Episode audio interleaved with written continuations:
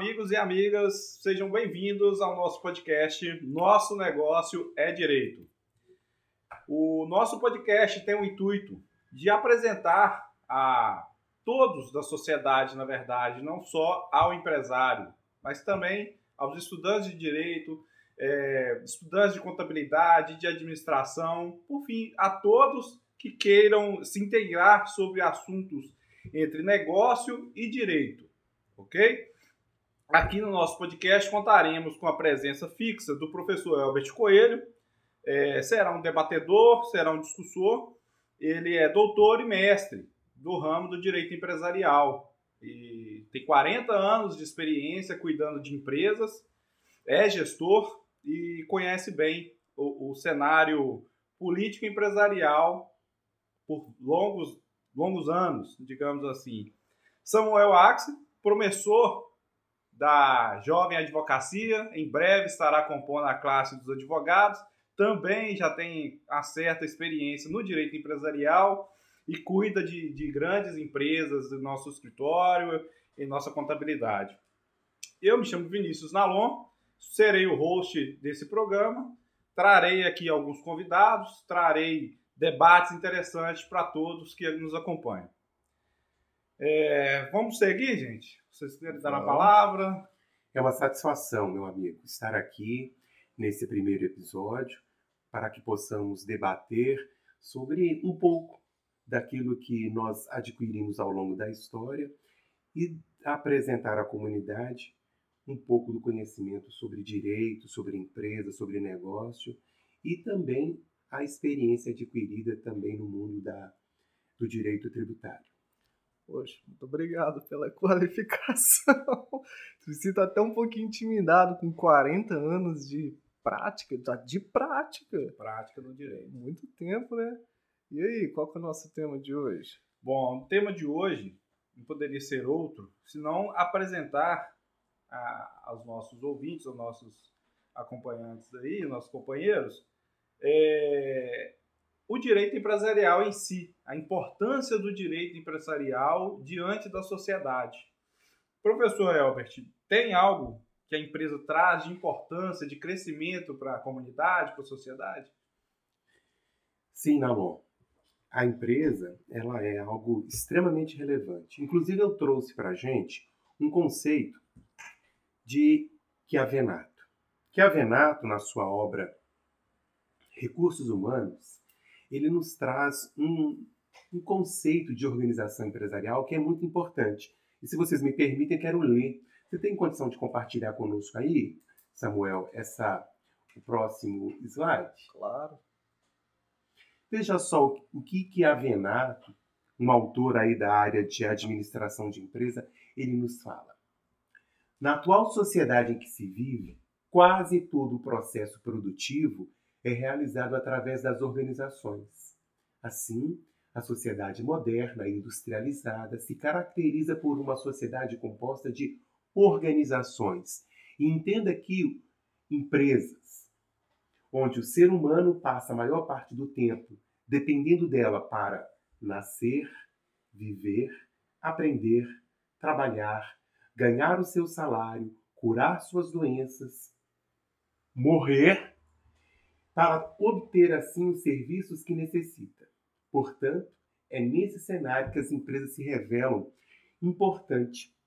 E de fato, essa importância da empresa ela está no nosso cotidiano e nós não às vezes não temos ali uma dimensão tão importante e não vemos ali quão grande é esse negócio.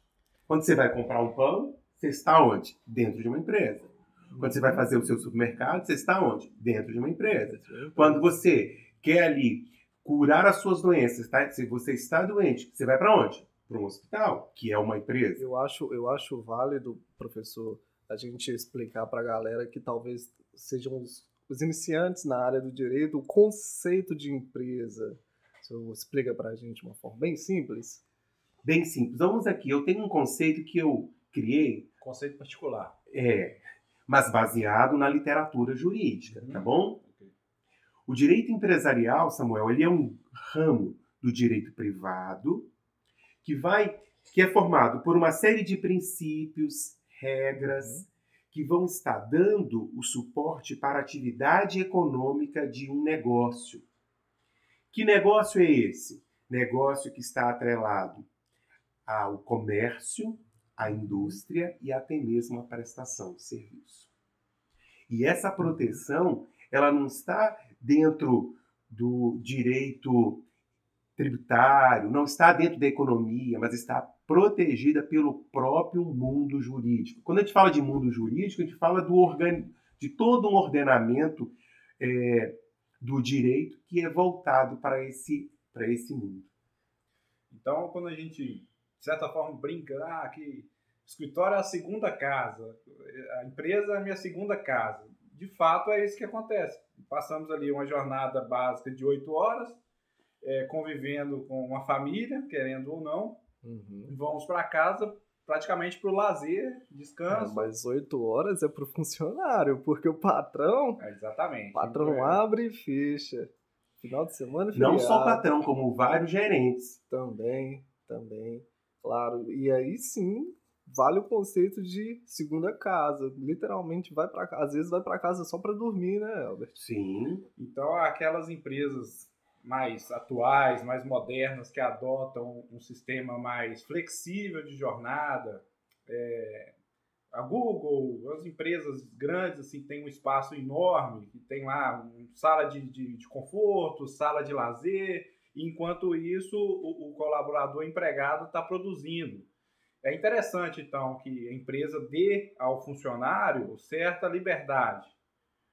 Ou há uma restrição quanto a limitações? Serve para todos? Olha, o direito, ele não só traz a proteção para a empresa, mas também o direito traz uma proteção para o empregado. E empregado, minha gente, nós estamos falando daquela pessoa que de fato é o assalariado. Esse trabalhador, ele tem ali não só os direitos trabalhistas que devem ser protegidos, mas também direitos sociais.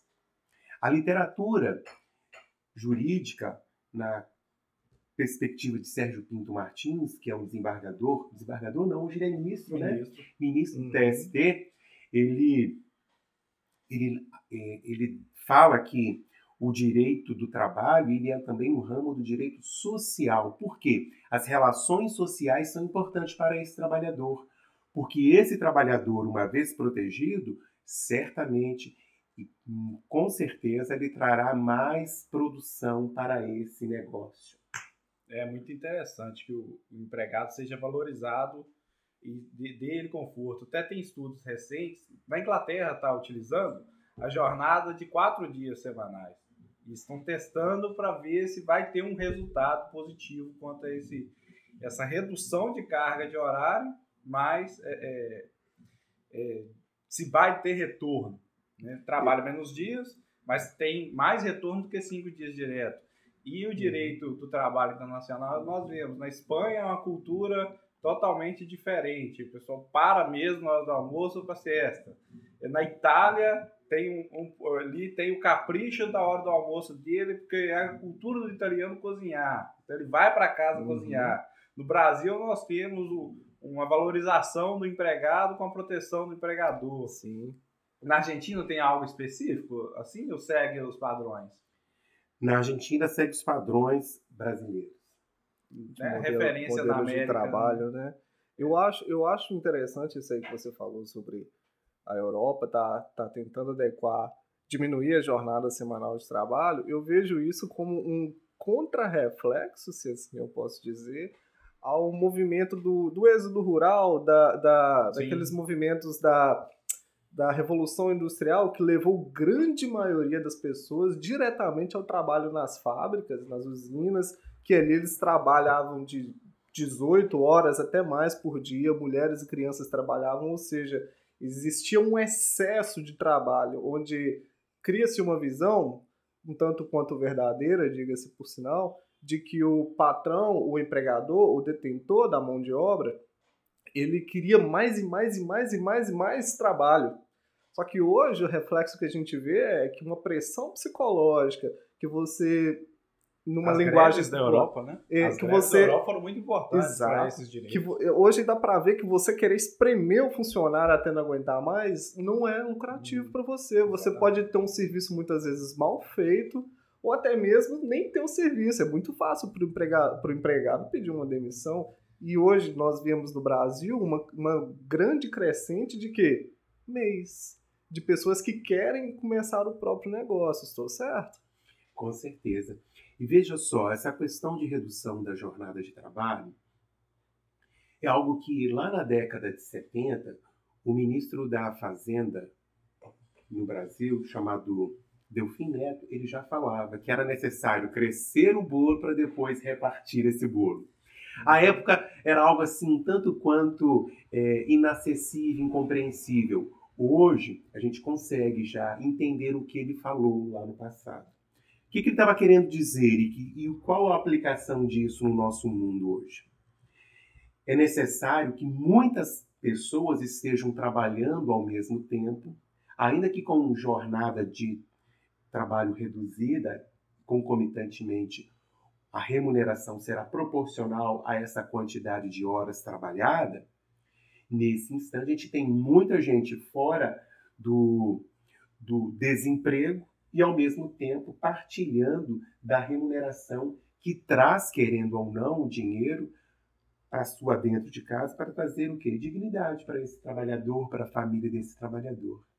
É, e, e o ponto de vista também social, né? A gente vê que sugar o empregado a todo custo não é tão lucrativo assim. Primeiro, certeza, pela, pela sim. produção, não vai ser lá tão eficiente assim. Algum momento ele vai deixar de produzir com eficiência.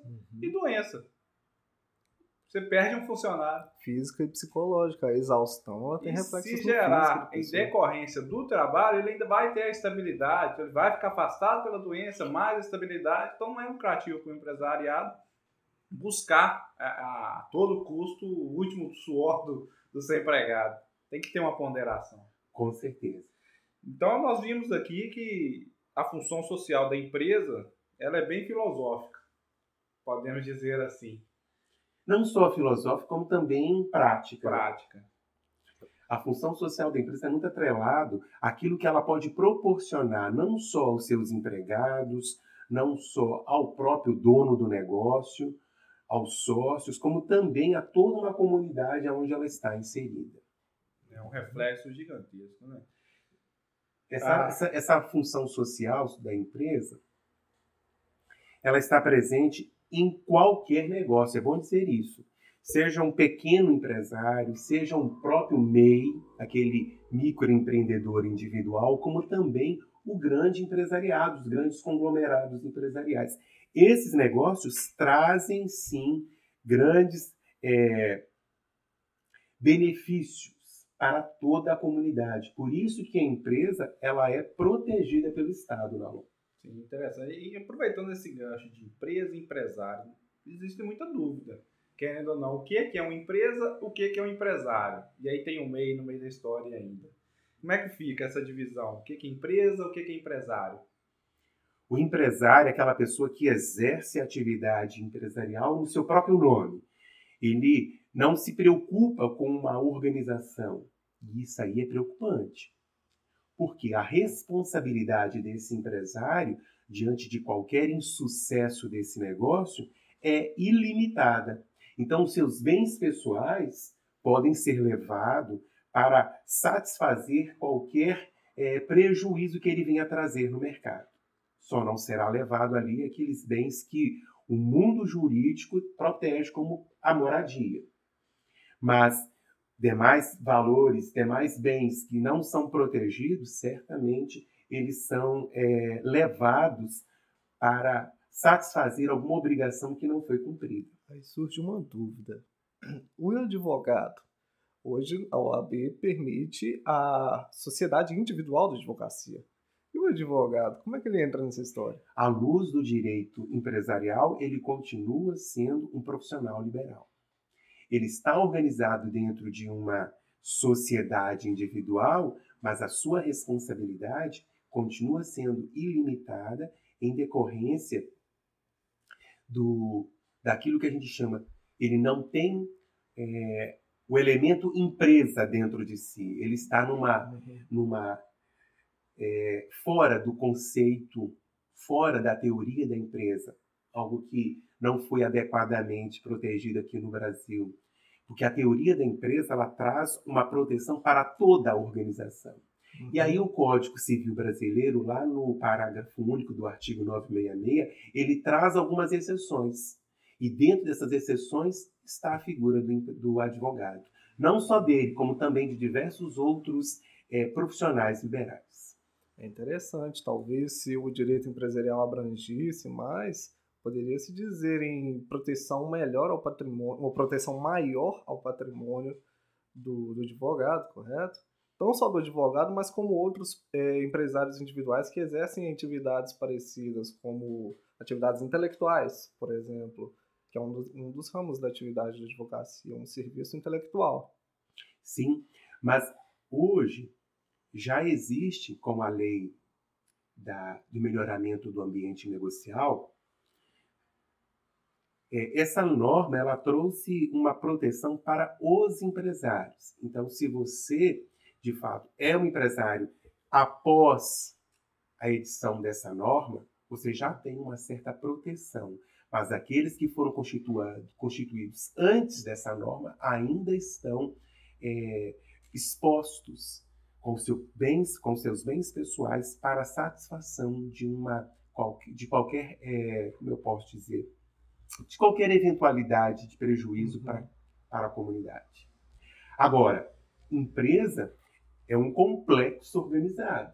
Uhum. E aí esse complexo organizado ele pode estar dentro de uma sociedade limitada, dentro de uma sociedade anônima, ou até mesmo dentro de uma sociedade individual. E isso traz para essas pessoas que estão exercendo essa atividade empresarial, esses negócios, a proteção adequada. Proteção essa que o negócio ele adquire sua personalidade, ele adquire sua roupa, vamos dizer assim, e esse uhum. negócio, então, ele pode é, contrair direitos e obrigações. E aí nós temos que deixar claro que esses insucessos, que esses negócios vão acontecer, tem que, tem que de fato estar dentro de uma dentro daquilo que é razoável. Porque se eu crio um negócio com o intuito de trazer um prejuízo, aí o direito ele não vai estar protegendo essa turma que já nasce com o dolo, que já nasce com a intenção de prejudicar o, o mercado. Não é porque é uma empresa e-commerce que ela está longe disso, não. Né? Não, não importa se você é um e-commerce, se você é um microempresário, não importa. Você tem uma certa responsabilidade. Por quê, gente? O que nós estamos falando aqui é da empresa, mas essa empresa atua onde? Dentro do mercado econômico. E existe a necessidade de ter uma proteção desse mercado econômico. Caso contrário, nós iremos viver numa terra de ninguém. Então, até o, o comercinho do senhor João da esquina, ele tem um reflexo perante todo o empresariado. Sim, empresa. tem todo o reflexo, também tem todo um bens, como também é, direitos e obrigações a serem cumpridos. Já teve alguma experiência com a empresa? Já. Já teve algum negócio já. nesse sentido? Eu vou falar, dá trabalho. Dá, dá trabalho. Tanto você montar uma sociedade que você vai ter que trabalhar com alguém, dividir a tarefa empresarial com alguém, como você montar, exercer a atividade sozinho. Ambas as experiências eu já tive. É difícil. Eu creio que a pessoa tem que ter algum dom. Se não tiver um dom, ela tem que ter um esforço a mais. Porque Assim, da mesma forma que nós vemos uma crescente no número de, de abertura de CNPJs, nós também vemos uma crescente na, na baixa de tais CNPJs, pessoas que é uma realidade brasileira. Nós não temos ensino de gestão financeira ou sequer gestão empresarial nas bases do nosso, da nossa educação. Nós não aprendemos muita coisa que seria muito necessária para a gente. Se eu soubesse como declarar um imposto, se eu soubesse como abrir um CNPJ, como administrar uma empresa, como administrar melhor aquele caixa que entra, talvez a minha realidade fosse outra. Ou a realidade de muitos que podem acompanhar. Não né? é só Que- comprar e vender. Não é só comprar e vender, não.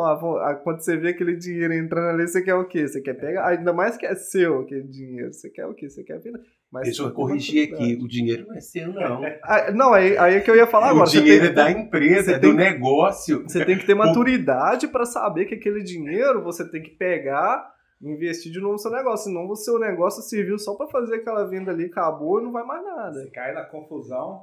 Se cair na confusão E confusão, minha gente, tem que deixar claro que nós estamos falando aqui da confusão patrimonial. patrimonial. A confusão patrimonial é quando o empresário ou sócio desse negócio pega o dinheiro e faz ali não só o pagamento das contas da, do- da empresa, do negócio, como também faz conta da sua sapataria, da su- do seu supermercado. E ali há uma certa confusão desse dinheiro e essa confusão traz ali, por mais que você esteja dentro de uma sociedade limitada, dentro de uma sociedade anônima, a responsabilização do dono desse negócio também é Já pessoal. que, vo- já que você falou de confusão, Elbert, explica um pouquinho melhor, porque ao meu ver, é muito fácil eu pegar o dinheiro da minha empresa e pagar as minhas contas pessoais. Eu posso fazer isso? Você pode, se você tiver uma organização. Você Uhum. vai, no final do, do mês, fazer ali o pagamento do Prolabore. Prolabore é uma renda, é Uhum. como uma espécie de um salário que esse dono do negócio, desse administrador, está recebendo. Uhum. Nesse caso, você pode pegar aquela remuneração e fazer o pagamento normal das suas dívidas. Uhum. Ou você pode fazer diante da distribuição de lucros. Comprei X, paguei X de despesa. Quanto que eu vendi? Y. Deu lucro? Se deu lucro, nesse caso, o lucro pode ir para é, o bolso desse administrador do negócio, para o dono desse negócio, sem, inclusive sem pagar imposto. Porque lá no Prolabore tem a incidência tanto de imposto de renda, retido na fonte, como também de INSS. Assuntos que nós iremos discutir posteriormente, certeza. né? Claro. para poder Claro. deixar claro, até porque, como diz o Samuel, a falta de informação para o empresariado é muito comum.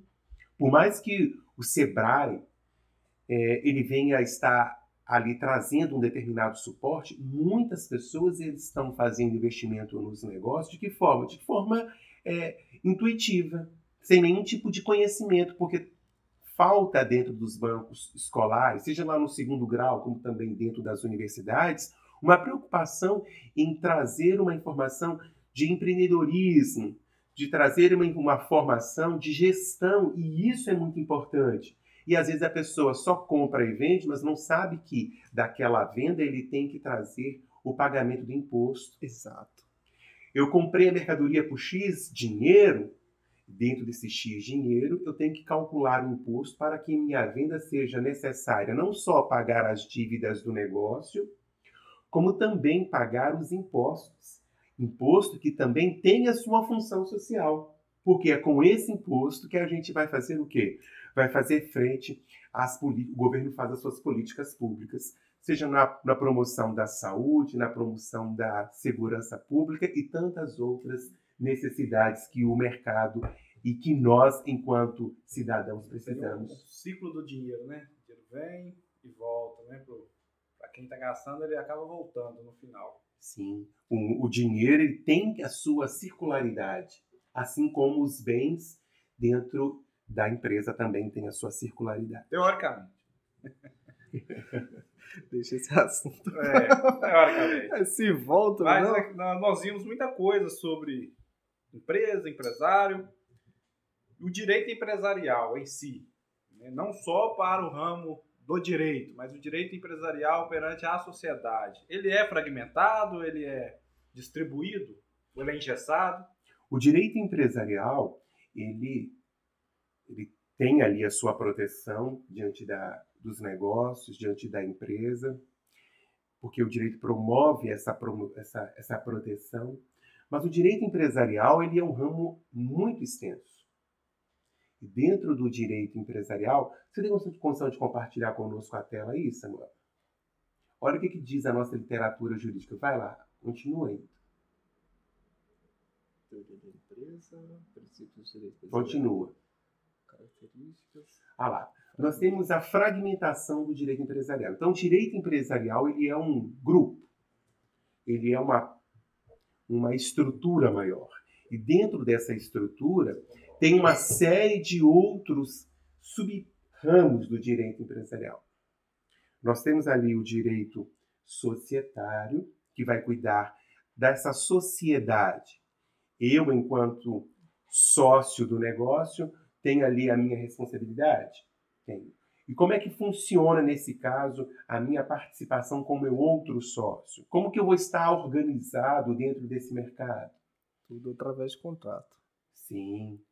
E aí nós temos também o direito cambiário, ou seja, os títulos de crédito. Hoje nós compramos sempre de que forma? Na sua grande maioria, a prazo. Poucas pessoas têm direito, dinheiro para poder comprar de forma é, à vista. O cheque está cada vez mais raro. Mas nós temos ali, por outro lado, as duplicatas, as promissórias, que ainda continuam ativas dentro do mercado. E isso traz o quê? A figura do direito cambiário. Alguns autores também chamam de direito chamado título de crédito. Mas a figura tradicional do direito empresarial chama de direito cambiário, como bem coloca lá Rubens Requião e também Fran Martins. Também temos o direito falimentar. O negócio está ali ativo, está produzindo, mas ele também pode sofrer o quê? Uma falência. Eu, não, eu enquanto empresário, não consigo mais manter esse meu negócio e aí eu vou estar aqui diante de um insucesso. Diante desse insucesso, eu vou estar é, falido como também o direito empresarial tem na sua base o direito recuperacional. A minha empresa não está boa, mas não é caso de falência. Qual o instituto que o direito pode promover para me proteger? O direito recuperacional. Há ali uma legislação que vai cuidar de recuperar essa empresa, porque essa empresa é importante no cenário onde ela está vivendo. Também nós temos os contratos empresariais, e também a propriedade industrial. Que é o que, o que é essa propriedade industrial? São as marcas, são as patentes, são os desenhos industriais, as indicações geográficas. Então, tudo aquilo que é intelectual da empresa pode ser protegido pelo direito chamado propriedade industrial, que pertence ao campo do direito empresarial. Também temos a parte marítima, que foi o que sobrou do Código é, Comercial lá de 1850. 1850.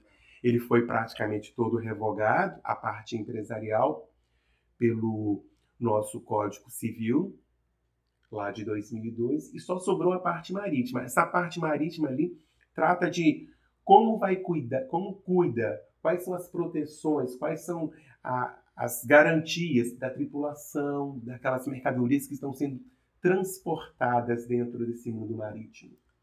E também o Tarcísio Teixeira, um autor lá de São Paulo, ele fala que o direito empresarial também tem no seu cerne o, o direito do consumidor. Um assunto aí um tanto quanto polêmico, porque existem autores que falam que o direito do consumidor é um ramo autônomo mas Tarcísio Teixeira ele defende que esse direito do consumidor ele pertence ao direito empresarial. Por quê?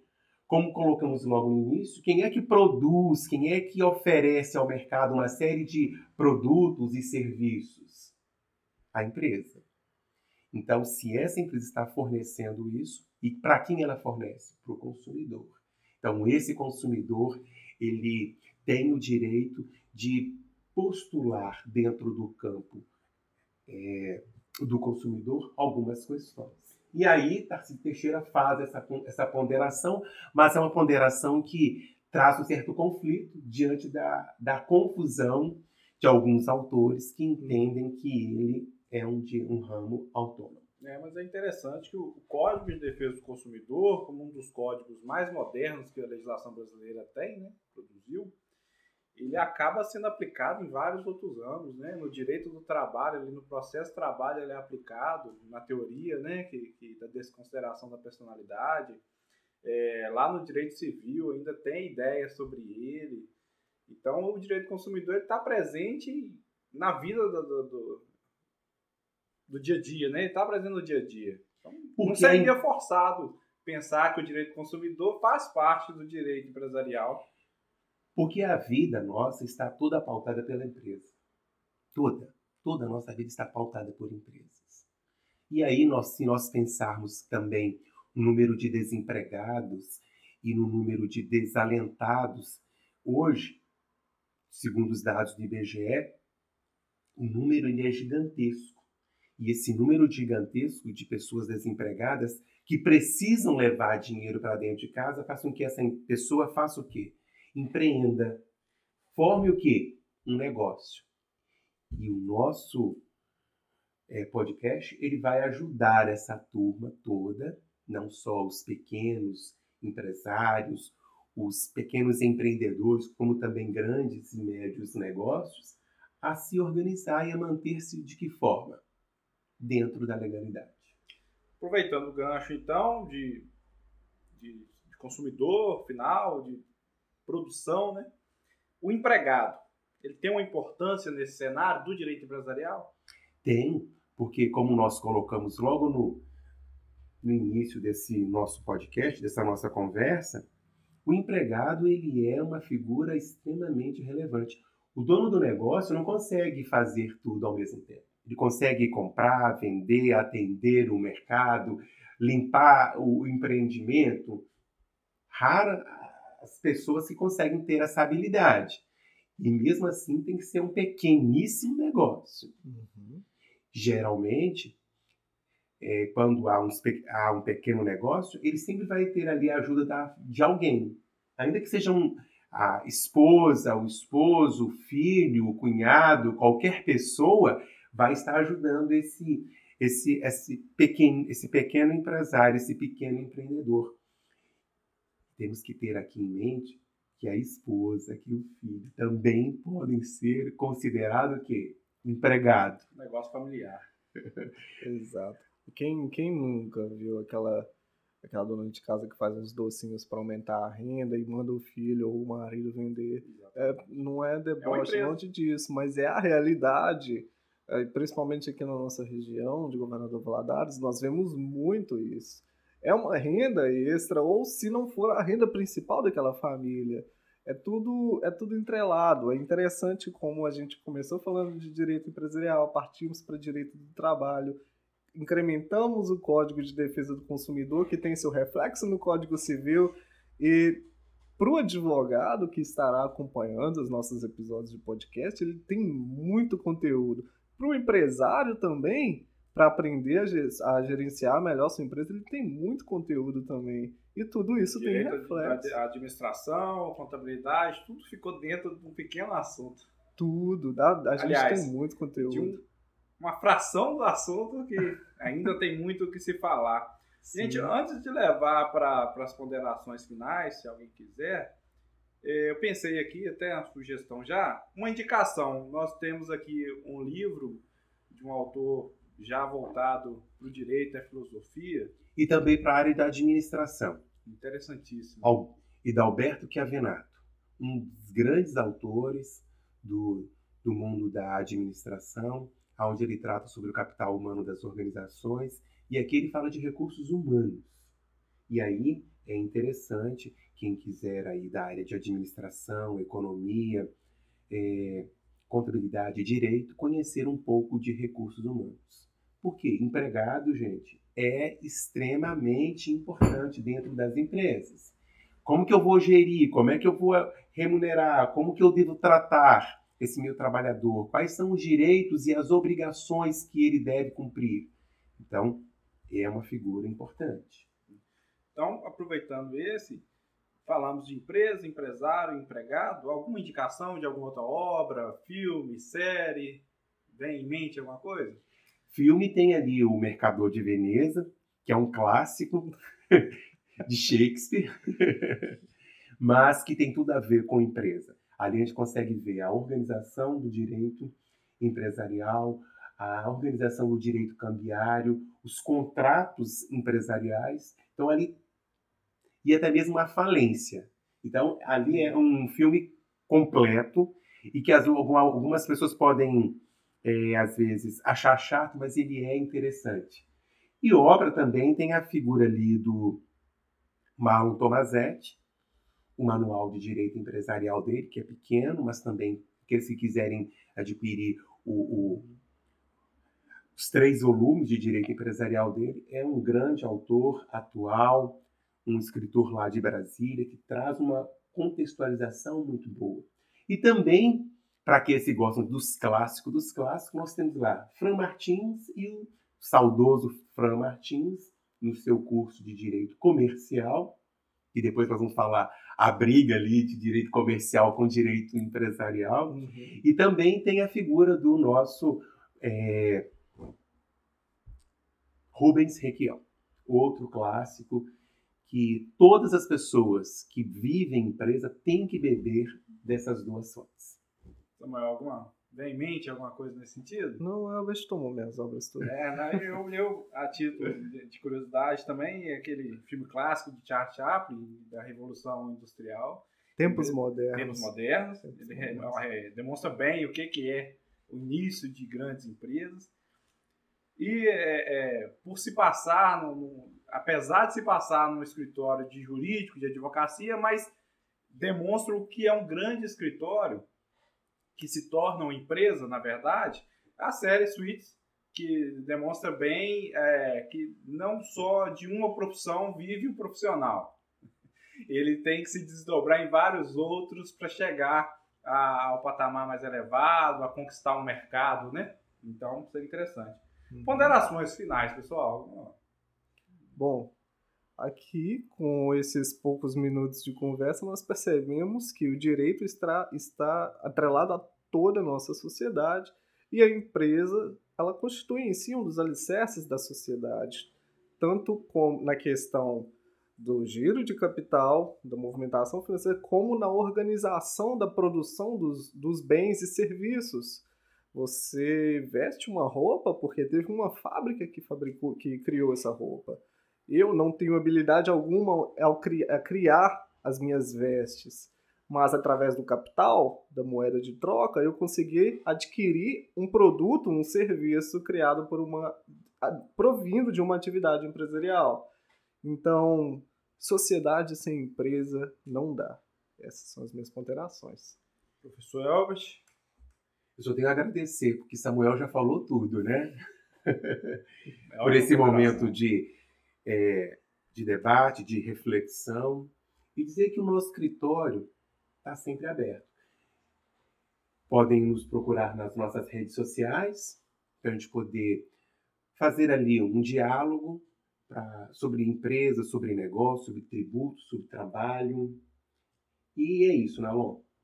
Bom, gente, chegamos ao final, nosso primeiro episódio, o episódio 00. Espero contribuir, que contribuímos com, com, com a discussão, com o diálogo. A ideia do podcast é exatamente essa. O nome, a brincadeira do nome, que o nosso negócio é direito, que somos um escritório de advocacia, ao mesmo tempo trabalhamos com negócios, com negociantes, com empresários.